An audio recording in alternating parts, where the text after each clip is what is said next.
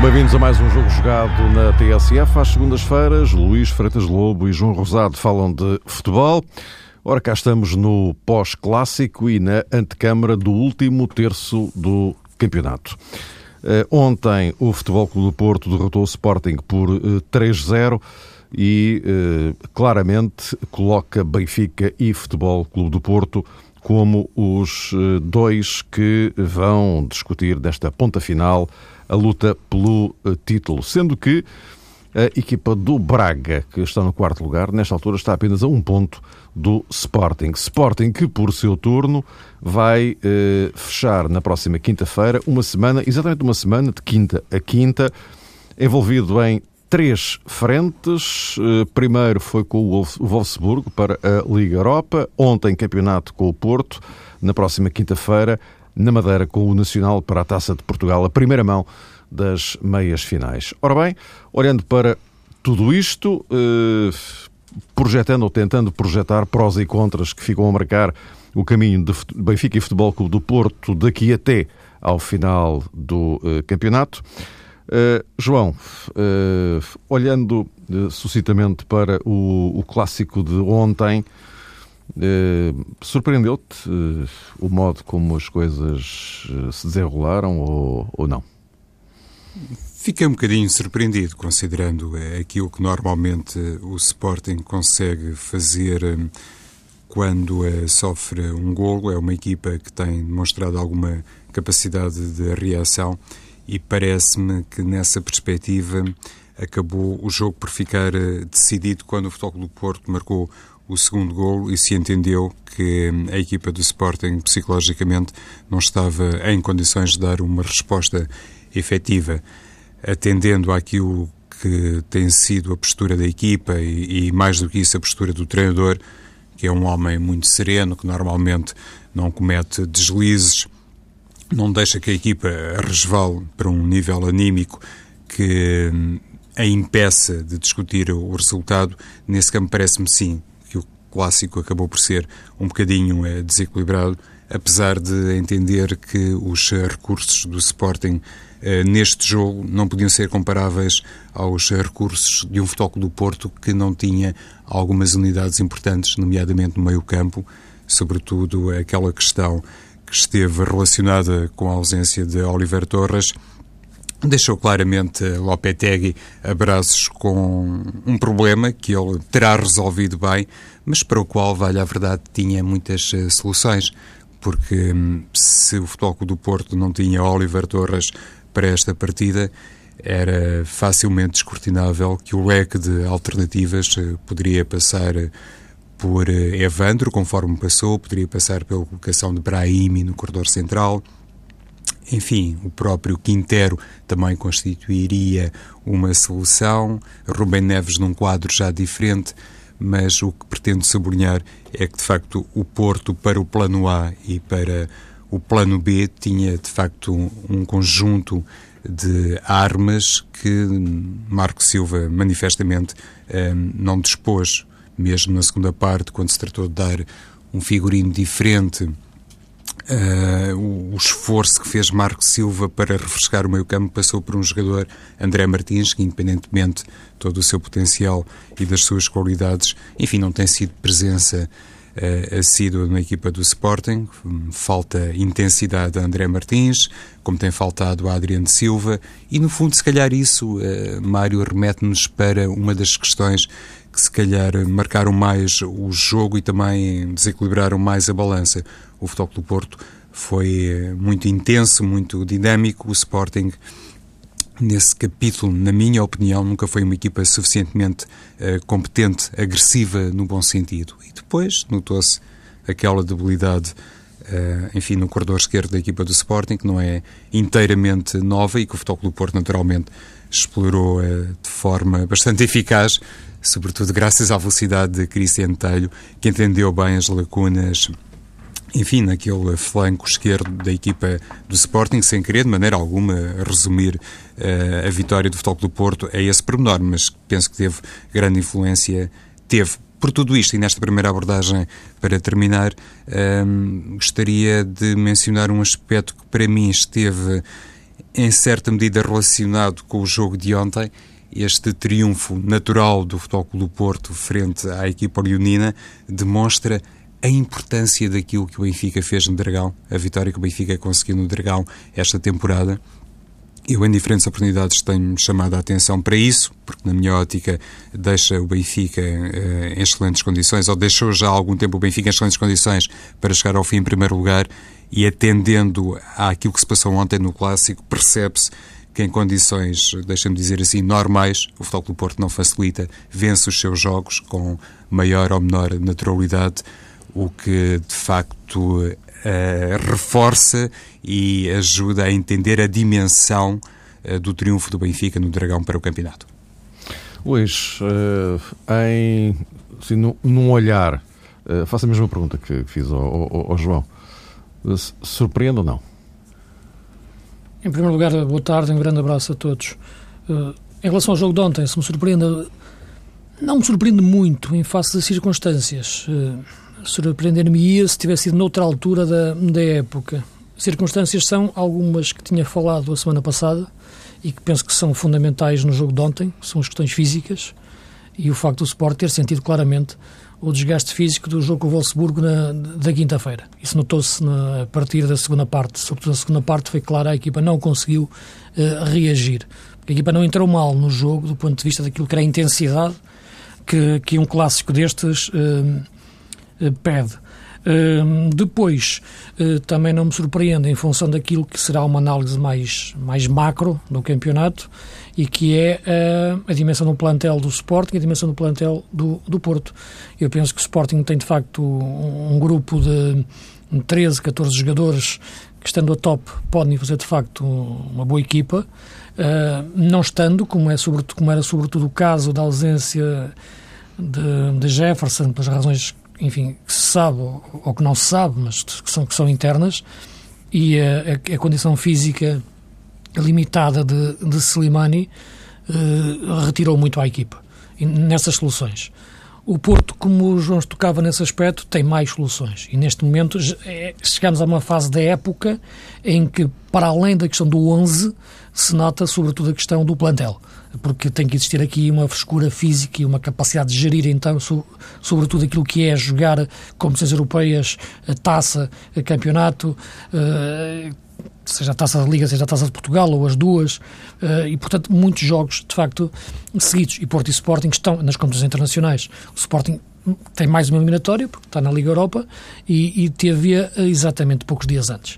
Isto como é evidente, olhando o jogo pelo lado do Sporting, uh, sem retirar mérito nenhum àquilo que é, como referia, o melhor plantel do Porto e, e o grande jogo que o Porto fez, uh, a partir daquilo que foi o minuto 30, 25, por volta do primeiro golo, pouco antes, um pouco, o Porto teve uma grande oportunidade e aí, de facto, a equipa cresceu no jogo em termos de, em termos de, de intensidade do meio campo e, e o do Sporting encolheu.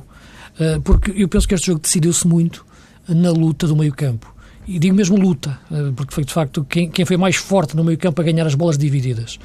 Por exemplo, o primeiro golo do, do Sporting, do Porto, nasce de um pontapé de baliza a favor do Sporting.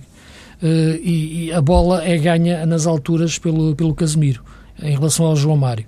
Uh, e a partir daí a bola entra no, no Jackson, que faz aquele lance mágico de improviso, mas um improviso que tem, está ligado à sua categoria técnica, que isola uh, o telho. Eh, eu penso que o Sporting, em face das debilidades físicas com que estava, não poderia, ou, ou teria que ter entendido que não podia jogar num bloco tão alto. Uh, isto é, embora ele tivesse começado médio-baixo, eu acho que esse médio-baixo já era alto para, para a condição física da equipa ao longo do jogo. Ao longo do jogo tornou-se alto esse bloco médio-baixo. Uh, portanto, a equipa depois não, não, conseguiu, não conseguiu pressionar e a partir daí o Porto pressionou, é verdade, mas pressionou para jogar. E foi o jogo perfeito para as características do Telho, porque com a defesa do Sporting subida, a velocidade do telho nas costas explodiu. O telho, como eu já, já o disse e falava no comentário, e aqui já falamos aqui várias vezes sobre isso, eu acho que ele tem dificuldades na finalização quando tem que decidir o cruzamento, ou o passe, uh, ou a assistência.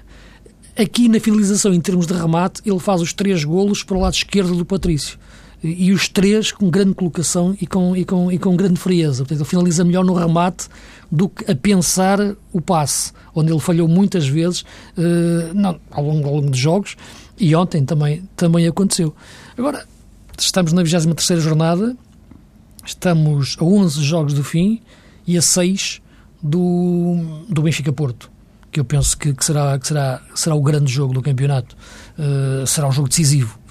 Aliás, antes de falarmos de, do Sporting Taça, podemos, se calhar, eu propunha já que avançássemos por aí, ou seja, uh, Benfica e Porto, prós e contras para esta ponta final, não esquecendo que, uh, isto só para sintetizar, o Benfica continua com 4 pontos de avanço, é o seu maior trunfo nesta altura, sendo que o, Benfica está a fazer um jogo por, por semana, a única partida extra campeonato que tem é a final da Taça da Liga, que é lá para finais de, de abril, e mesmo assim, portanto, é um é jogo isolado em termos de, de, de calendário, não é? Portanto, uh, o Porto uh, está na uh, Champions e, ainda tem uma meia final da Liga para jogar, entretanto.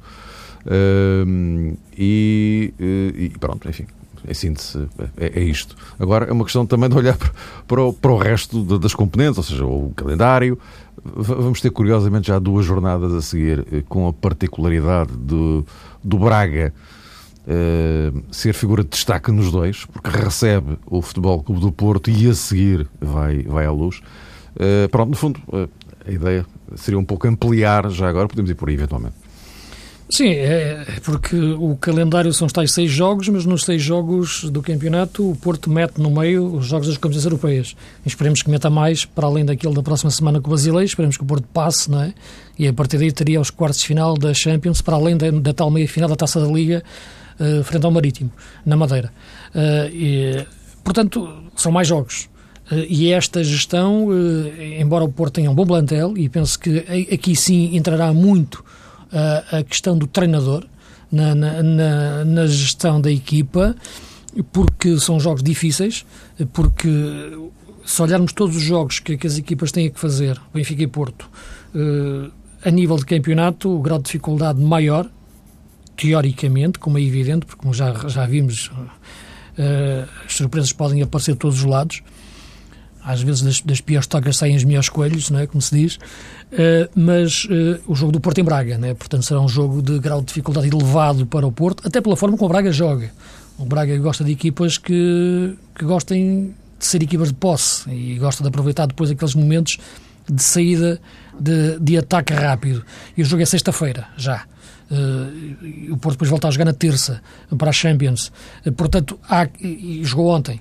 Uh, portanto, há aqui uma gestão que, que Lopetegui faz, faz da equipa. Não tem Oliver nesta fase da época, de facto é, é tremendo. Embora ontem Evandro entrou bem no jogo e o Rubén Neves estabilizou também quando entrou. São jogadores diferentes uh, em termos daquilo que, que, o jogo, que, que os jogos podem, uh, podem pedir, nomeadamente uh, o jogo de, de Braga.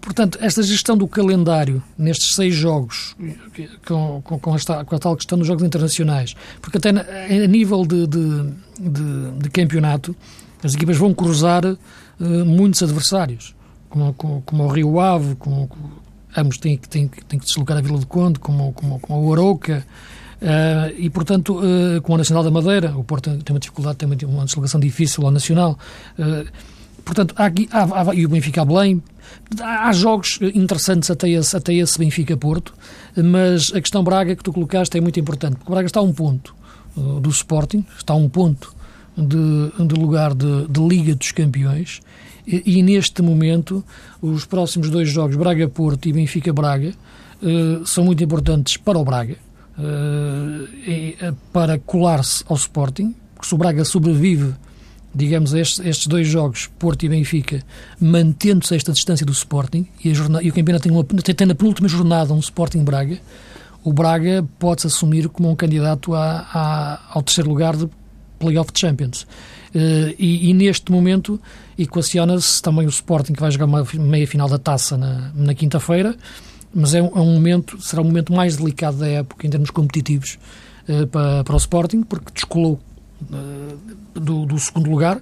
Já, já nem falo do primeiro, da questão do segundo, de, de apuramento direto da Liga dos Campeões, saiu da Liga Europa, num jogo em que fez um grande jogo para o Wolfsburgo, se calhar no primeiro jogo, nós agora podemos falar isto depois, a posteriori, deixou o adversário crescer demais, meteu medo demais aquele adversário. É um bom adversário, é evidente, mas se calhar às vezes os adversários são tão grandes quanto o medo que lhe mostramos. E o primeiro jogo, se calhar, houve receio a mais. Uh, mas isto é fácil falar agora, como dirão. Uh, e, portanto, tendo descolado do segundo lugar, uh, a questão da meia final da taça é, neste momento, para já, o, o, jogo da época para o Sporting. Para, é, neste momento da época, em face do que já passou. E depois a, a gestão, já agora, mais um dado, a gestão entre a Taça de Portugal e o terceiro lugar. Porque, no fundo, o, o Sporting não tem um objetivo tem dois, não é? Ganhar a taça e garantir o terceiro lugar, não é? Neste momento, eh, só para terminar, os, os objetivos do Sporting e do Braga podem ser os mesmos. O Braga também está na meia-final da taça uhum. e tem o objetivo de chegar à final e ganhá-la. Uhum. O Sporting está na meia-final, tem o objetivo de ganhar a meia-final e chegar à final da taça e ganhá-la. Uh, e ambos estão a um ponto, terceiro lugar, que dá o Playoff de Champions. Portanto, neste momento, Sporting e Braga estão par a par em termos de objetivos, situação e pontos. João. Pontos, e... menos um ponto. Menos um, exatamente. Mas em situação de, de Sim, luta mas pontual. A, a é possibilidade nesse... de lá chegar Sim, é isso que eu queria dizer. Praticamente igual. E esta deslocação do Braga que o Luís mencionou ao Alvalade na penúltima jornada do campeonato, não Ainda é? falta muito até lá, não é? Mas sim, foi só um dado curioso. Um, um, dado curioso, Luís, porque nesse, nessa jornada, nessa ronda, o Benfica joga em Guimarães. Então temos aqui um duplo confronto dos minhotos com os Lisboetas, quiçá com alguma interferência também na questão uh, do primeiro lugar. O Benfica tem, antes da recepção ao Futebol do Porto, no tal jogo que pode, uh, no fundo, constituir-se como mais uma final, não sabemos se as duas equipas vão disputar a final da Taça da Liga. O Futebol do Porto tem que fazer ainda a sua parte, tem que cumprir a sua parte, o que pode conduzir inclusivamente ao adiamento do Benfica Porto para o campeonato português. Mas antes de se perceber isso, se o Benfica e o Porto. Pode acontecer ter dois Benficas Porto em, em quatro dias. dias quatro, quatro dias, não é, Mário? Verdade, mas o Benfica, antes de receber o Futebol do Porto e naturalmente eh, sabendo que esse jogo tem contornos eh, especiais, tem um ciclo de quatro desafios que praticamente, e aqui nestes quatro jogos estou a incluir a recepção à equipa do Lopetegui, mas tem aqui um ciclo que praticamente permite ao Benfica sentir-se sempre em casa, mesmo considerando a deslocação ao Restelo porque joga em casa com Nacional e Académica, vai ao Restelo e recebe o Futebol do Porto. Enfim, isto depois de jogar em Vila do Conde, que também é, como há pouco salientava o Luís, um, um terreno teoricamente uh, difícil, porque pode acontecer a qualquer momento uma surpresa em qualquer estádio. Mas não deixa de ser um dado que, se calhar, Jorge Jesus uh, vai aproveitar bem, porque os benfiquistas gostam de dizer que, à exceção de dois estádios, dois campos, jogam sempre em casa. Mas é completamente diferente jogar em Lisboa, neste caso no Restelo, do que jogar uh, noutro sítio qualquer, passe a expressão. Esta questão do calendário e este conforto caseiro que de alguma maneira se pode detectar aqui no calendário do Benfica, pode ter o seu grau de influência e de interferência também na caminhada até esse eventualmente decisivo uh, Benfica Futebol do Porto a contar para o campeonato uh, português. Também já foi aqui uh, abordada a questão, até em forma dupla, da ausência de Oliver Torres mas Lopetegui pode ter esse reforço para uma altura cru crucial do campeonato.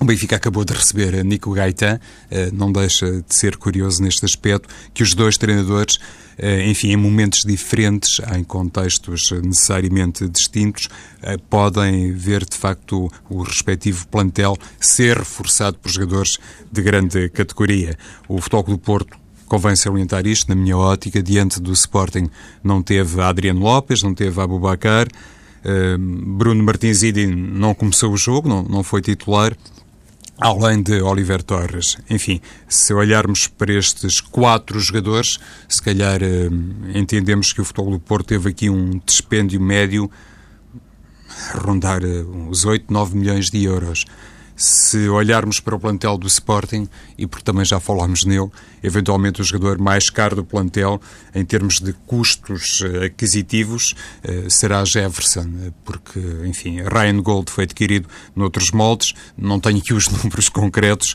mas isto ajuda-nos a perceber a tal diferença de poder financeiro que depois, nesta altura do campeonato, literalmente, tem a sua influência também e permite olhar para o Sporting Braga como um candidato a, a, qualquer coisa. Sérgio Conceição, como se sabe, é um treinador muito ambicioso.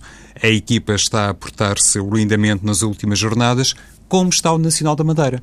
O Sporting vai agora para um, o Funchal, vai jogar no Estádio da Madeira perante um Nacional que está a atravessar uh, provavelmente a sua melhor fase uh, na temporada e é uma equipa que olha naturalmente com aspirações para uma prova eliminar, independentemente da opinião que tenho e que já manifestei há muito tempo, eu não concordo com estas semifinais a duas mãos. Acho que isto é particularmente concebido para salvaguardar a lei do mais forte, mas seja como for, não deixa de se hum, verificar isto.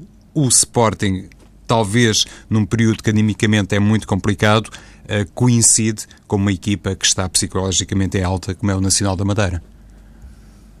Luís, não sei se ia acrescentar mais alguma coisa em relação a isto. Não, não em relação à questão do, do, dos grandes e a intermissão do Braga, penso que, penso que é isto. Agora, uh, nesta fase, eu penso que, que, que se nota muito a, a questão de, de, do plantel. É, que, é aquilo que eu falo muitas vezes ao longo da época e no início, quando se fala em reforçar o 11 ou reforçar o plantel.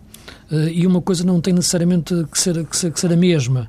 Uh, quando, quando muitas contratações nós uh, questionamos porque são lugares que estão ocupados na, na, na, no 11 titular que, que, qualquer um de nós pode fazer e a priori se pressente, e o próprio treinador também, quando contrata os treinadores, hum, quando contrata os jogadores, tem, tem esse sentimento. E, e, neste momento, eu penso que, que, que o melhor plantel que o Porto tem eh, chegou à altura de, de afirmá-lo, uh, claramente, em campo. Uh, o Benfica tem uma, uma vantagem, que, digo eu, como, como disse o ano passado o Jorge Jesus, inclusive na, na, quando disse quem, quem for primeiro eliminado de uma Comissão Europeia ficará em vantagem. É? Ele disse isso o ano passado e o ano passado aconteceu ao contrário. É? O Benfica foi, foi, foi, foi mais longe. Um, foi à final é? na Liga Europa e o Porto caiu uh, antes uh, em Sevilha, uh, e, portanto, neste momento o Porto tem que puxar dos galões do seu plantel. Fez um investimento grande esta época, já não vou entrar pelas questões financeiras, pelas questões técnicas, é? e, e de facto fez. tem um grupo de jogadores que nesta altura tem que responder a essas exigências que agora são colocadas de, de, maior dimensão competitiva, porque é assim que as grandes equipas têm que viver, ao mesmo tempo lutando pela, pelas três frentes, que são a taça, campeonato e, e, e competições internacionais. Neste caso, a taça é, é, apenas a taça da Liga, mas duas competições internas e a internacional. Meus caros, eh, vamos aproveitar a ponta final da, da, da edição de hoje para eh, a nossa equipa do mês, a, nossa, a vossa equipa do mês. Uh, portanto, neste caso, respeitante a fevereiro, um olhar sobre o comportamento dos vários jogadores para se tentar chegar a alguma conclusão. Vamos à baliza, João. Coloco o Hugo Ventura, do Bolonenses, um guarda-redes, como sabe, que hum, despontou uh, no Futebol Clube do Porto e logo aí gerou grande expectativa, porque foi um elemento que ganhou inclusivamente algum destaque em termos de seleção nacional, depois passou por um período um pouco mais uh, cinzento, apesar do empréstimo que hum, chegou a protagonizar, creio que para o Sporting, e agora está a, a, reeditar uma carreira de altíssimo nível e a contribuir muito para esta fase recente, também muito boa, da equipa do Bolonenses. Luís, o, o teu keeper? Eu continuo a ser, eh, continuo a ser, porque já o citei várias vezes, o Adriano. Uh, e, e, pode parecer estranho, o Gil não tem último agora, tem penúltimo. Uh, descolou, na Vila voltou, voltou a perder e o Gil agora até se reforçou bem em janeiro. Uh, mas o Adriano tem sido, de facto, novamente um. Ele, ele outra vez, ainda na semana passada em Alvalade, o Gil perdeu 2-0. ele faz duas ou três defesas monumentais e, portanto, acho que é um grande guarda-redes que está ali, em tamanho e em qualidade, que, que eu acho que podia e devia, uh, com todo respeito, tenho pelo Gil, que é muito, jogar numa equipa com outras aspirações. Não sei porque é que não há outra, um clube de maior dimensão interessado no Adriano, porque eu não o vejo aparecer depois citado para, para outros clubes. Acho um grande guarda-redes.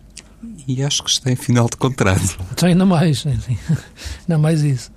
Sim, garantidamente não é por ele que o Gil está na, na, posição em que está. Antes não? pelo contrário. Antes pelo contrário. uh, uh, Luís, já agora avançamos para, para o teu quarteto defensivo.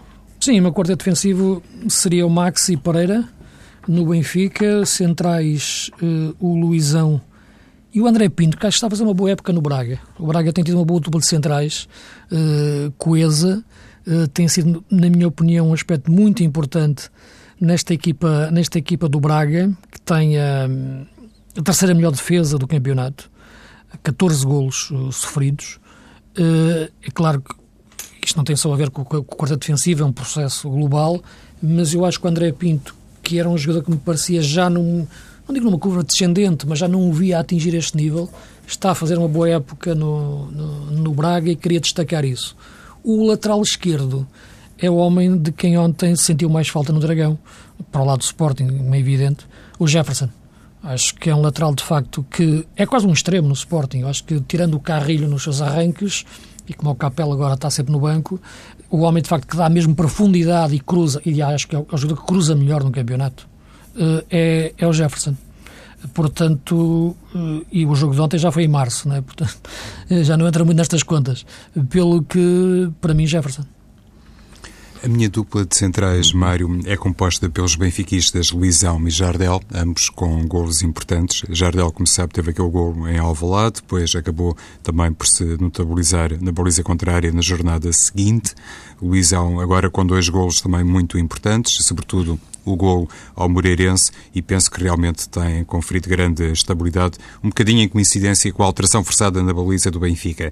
Para o lateral direito, escolho João Aurélio do Nacional da Madeira, Parece-me que finalmente teve o enquadramento certo na equipa, ou ele próprio terá sido capaz de interpretar bem qual o seu posicionamento hum, porque é de facto um jogador polivalente, o que só demonstra a sua qualidade, mas eh, mesmo eh, articulando-se com o irmão, com o Luís Aurélio, tem feito de facto, penso eu, eh, um bom desempenho no corredor direito. No corredor esquerdo, menciono ou escolho o lateral do Futebol do Porto, o Alexandre, porque me parece que mesmo sem o brilhantismo e sem o protagonismo que teve em épocas anteriores, sobretudo no capítulo das assistências e lá está dos cruzamentos, de facto, uma faceta em que Jefferson se notabiliza. Uh, Alexander é um jogador de grande fiabilidade e penso uh, que é o melhor lateral esquerdo uh, em Portugal.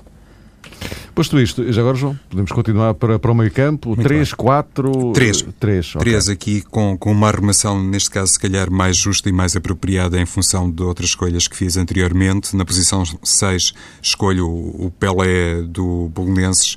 Não sei, tenho ideia que o Luís já tinha nomeado o Pelé para uma anterior equipa do mês. Eh, seja como for, também, se foi esse o caso, uh, falo agora um bocadinho de cor, uh, estou realmente também rendido às qualidades de Pelé. Não sei até que ponto não pode ser um jogador surpresa nas próximas escolhas de Fernando Santos. O Bolonenses está numa fase boa, lá está, quando o coletivo está bem, depois também determinados Pelé jogadores. pertence ao Milan, não é? Está emprestado. É isso. Pelo menos esteve no esteve. Milan. Sim, e depois foi emprestado. Não sei se ainda mantém o regime, Luís. sim. Não tenho a certeza, mas penso que sim. Eu também não, mas eh, tem sido de facto um, um elemento muito capaz, até na, na, conversão de alguns lances eh, capitais, sobretudo é, penaltis. Há jogadores que tremem nesse capítulo e Pelé não treme. E parece-me de facto que este Bolonenses tem sempre muitos jogadores portugueses uh, no 11. Aqui uma palavra especial também para o Lito Vidigal, se tem afirmado uh, na posição 6. À frente de Pelé, Tiago Rodrigues do Nacional eh, da Madeira, porque além dos golos eh, de grande qualidade técnica, Tiago Rodrigues entrou rapidamente na equipa do Nacional. Parecia que, enfim, tinha muitos anos eh, de casa, está agora, se calhar, a mostrar a muita gente, não foi por acaso que foi contratado pelo Futebol do Porto, e ao lado de Tiago Rodrigues Pizzi, do Benfica, porque Jorge Jesus de tal maneira trabalhou o jogador para ser de facto um bom substituto de Enzo Pérez, que eu creio que nesta altura, independentemente de se detectar ainda uma outra lacuna em Pizzi, até no capítulo do remate, conforme se viu no último jogo, na meia distância, se entende que Pizzi está um jogador muito mais maduro e muito mais clarividente do ponto de vista tático. Luís, o teu meio campo, são três ou, ou, quatro outra vez, como fizeste? São, são três, embora depois no ataque faça aqui uma adaptação okay. que eu acho que na prática não seria possível. em, termos de, em termos dos jogadores. Está bem, mas pode agora dar jeito depois, aí para A gente arrumar. depois vê isso já. Exatamente. Assim, um bocadinho a martelo e tal, mas. É, pronto, porque mas... queria encaixar os dois. Claro. Uh, uh, mas há sempre espaço para dois bons jogadores, não é? Agora, uh, no meio campo, William Carvalho. eu acho que ele, de facto, atingiu um nível, o melhor nível da época, da, da sua época. Eh, neste mês. Acho que fez, fez bons jogos. Depois, se calhar, a impressão que dá, porque não ter começado tão bem a época e ter tido ali uma quebra em relação àquilo que foi o ano passado, a época passada, e, e tem feito bons jogos e tem aguentado o meio campo, o meio campo do Sporting. E penso que está com a cabeça mais limpa, aquilo que me, aquilo, a ideia que me dá. Uh, e, portanto, ainda ontem, naquele meio campo do Sporting, que se partiu literalmente em termos físicos e táticos, ele foi o homem que agarrou a corda da equipa. Uh, os outros dois jogadores que escolho, e, e, são escolhas mais óbvias, é o André André, continuo a apostar nele, embora já tenha falhado penaltis desta vez, uh, mas continua a ser um, um motor do, do meio campo de Vitória e, e, na, e, na, próxima época de uma equipa grande. e o Herrera, que uma equipa grande entre os três grandes clássicos. Uh, uh, e o Herrera, porque de facto neste meio campo do Porto, não sendo um jogador muito típico do, do, da posse que o Porto gosta de fazer, a intensidade de jogo que, que ele tem de, de, avançar e recuar e a velocidade que mete nas entradas desde trás e nas diagonais, uh, ali sobre a meia-direita, uh, me parecem ser, serem decisivas nessa segunda velocidade, digamos assim, do, do trio do meio campo do Porto. Assim sendo, o trio da frente, o meu trio já da agora, frente. Já agora para nós percebermos esse. São três homens. O Jonas pode jogar bem nas costas de um ponta de lança, tem feito ah, isso, e bem, ah, a conduzir uh, a bola. Uh, está no Benfica desde o início desta época, mas parece que está a 4 ou 5, tal a facilidade com que joga e, e pega na equipa. Uh, o Jackson, por razões mais do que óbvias, em relação a tudo aquilo que faz e como pensa aquilo que faz e, e e a qualidade que tem a avançar e recuar. E o outro jogador que eu quero meter é o Lucas João, o ponta de lança do, do Nacional da Madeira. Mas é mesmo um número 9 típico, porque Lucas e Jackson portanto, seriam difíceis de encaixar porque nenhum deles cai numa faixa. Uh, e, e nem, nem, embora o Jackson possa jogar com outro homem ao lado, como fazia até no, até no México, mas ou perto dele, em dupla, mas uh, o Lucas não é mesmo aquele homem de, de área. Uh, e, cito muito o, o, Lucas porque, sinceramente, eu quando o vi começar a aparecer a este nível, não acreditava nesta evolução dele. Uh, achava que ele tinha algumas debilidades do ponto de vista técnico-tático que dificilmente seriam ultrapassáveis, pelo menos tão rapidamente, mas a verdade é que sim, que, que os indícios que ele dá na recepção e até, sobretudo, no, no, no cabeceamento e no, no, no sentido de oportunidade e nas movimentações são de, de, maturação tática, de maturação da formação, que é um aspecto muito importante uh, para além do numa segunda etapa de futebol base, uh, e o Manuel Machado está a aproveitar bem isso, e o Lucas tem feito bons jogos e, e golos, e é para mim um, o meu destaque da, dentro deste 11 uh, eh, que escolho para o, para o mês de, de fevereiro. E o trio Sim, do João Rosado, trio da frente.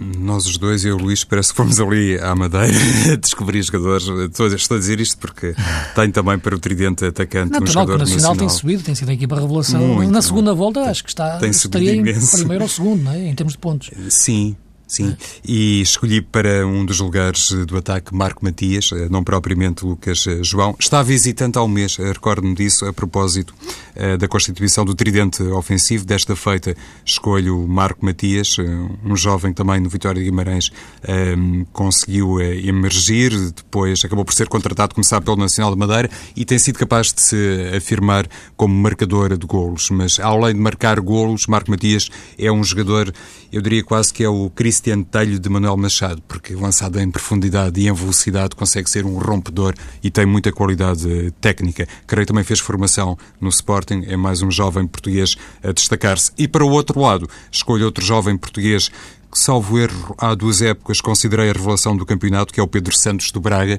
Na altura estava no Vitória de Setúbal, foi contratado uh, pelo Sporting Braga e só agora está a mostrar mais todo o seu enorme talento. Na minha perspectiva, é um jogador de grande talento, eventualmente a precisar de se reforçar e ter outra robustez física, mas penso que Sérgio Conceição, em termos de enquadramento e de tempo de enquadramento do jogador na equipa principal do Sporting Braga, está a entender tudo aquilo que Pedro Santos pode dar à equipa. Ainda por cima é fortíssimo nos lances de bola parada. Obviamente, para a posição 9, eh, se quisermos, para o eixo atacante escolho Jackson Martínez, o melhor marcador eh, do campeonato, e o tal futebolista, como disse o Luís, que em diferentes espaços, conforme se viu ontem, não era preciso, mas mostrou ontem que também é extraordinariamente forte uh, no capítulo das assistências. Meus caros, voltamos a encontrar-nos para a semana.